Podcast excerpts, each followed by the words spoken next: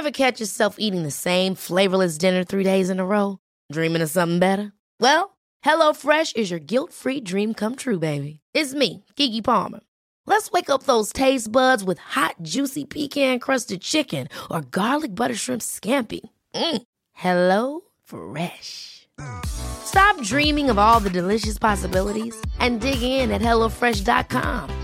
Let's get this dinner party started.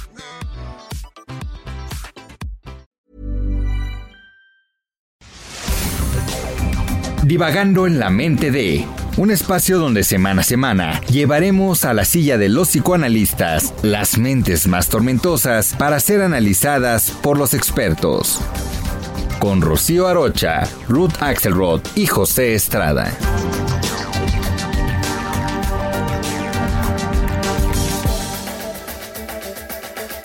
Hola, es un placer estar con ustedes como todos los martes con una nueva entrega de Divagando en la mente de. En esta ocasión estaremos divagando en la mente del narcisista. Y fíjense que los trastornos mentales eh, son alteraciones de índole emocional, cognitiva o conductual que afectan procesos psicológicos como las emociones, la conducta y la percepción, entre otras, y generan con ello un malestar interno percibido de forma subjetiva, así como también dificultades o problemas en la integración e interacción social. Lo que hoy sabemos es que los trastornos mentales tienen un origen multifactorial, es decir, son el resultado de la confluencia de distintos elementos como factores genéticos de desarrollo y experienciales.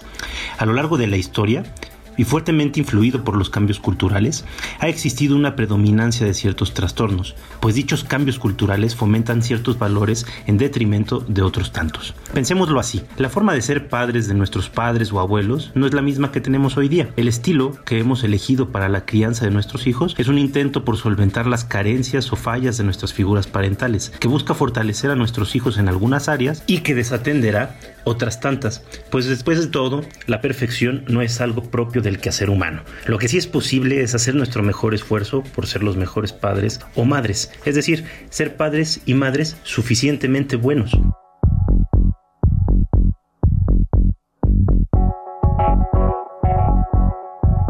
Uno de los trastornos más comunes hoy día es el trastorno narcisista de la personalidad. Quienes lo padecen manifiestan un sentido exagerado de grandiosidad, creen ser dignos de privilegios y reconocimientos injustificados, así como también requieren de una admiración excesiva y constante, misma que obtienen criticando y devaluando a quienes les rodean.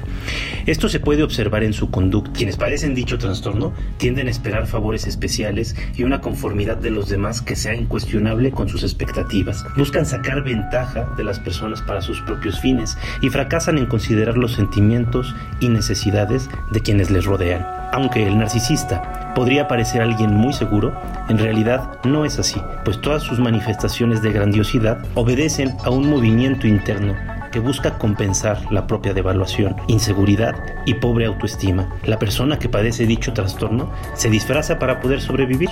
Se construye una imagen de sí mismo similar a una deidad, es decir, a una divinidad, a la perfección misma, con la finalidad de esconder su propia vulnerabilidad.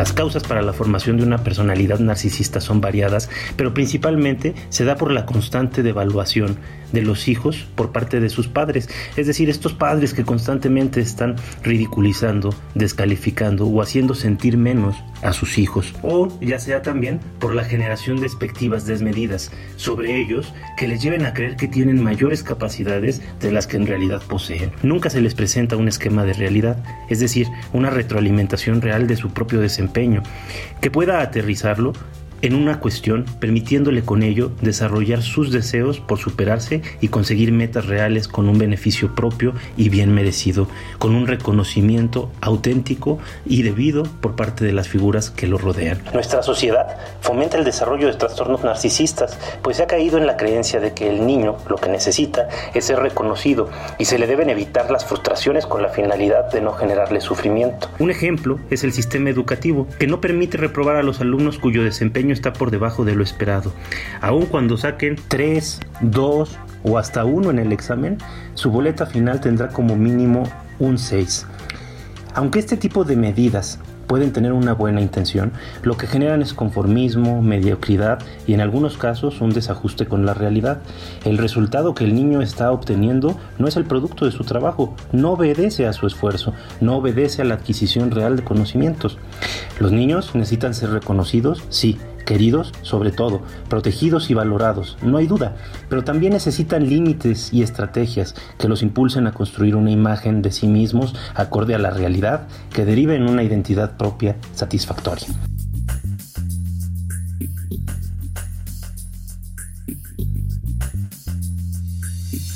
Es difícil que una persona que padece de un trastorno narcisista de la personalidad acuda a consultar a un especialista, debido a que en general, por su personalidad, tienden a someter a los demás y no son conscientes de su propio sufrimiento.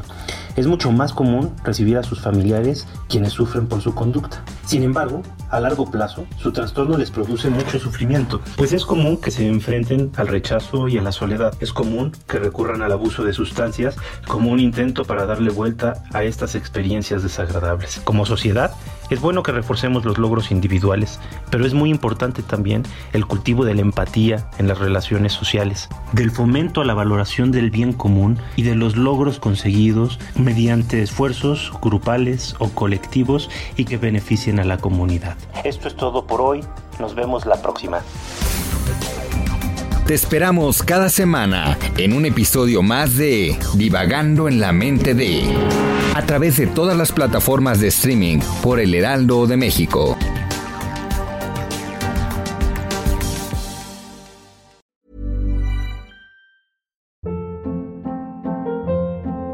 Hold up. What was that? Boring. No flavor. That was as bad as those leftovers you ate all week. Kiki Palmer here, and it's time to say hello to something fresh and guilt-free. Hello Fresh. Jazz up dinner with pecan-crusted chicken or garlic butter shrimp scampi. Now that's music to my mouth. Hello Fresh. Let's get this dinner party started. Discover all the delicious possibilities at hellofresh.com.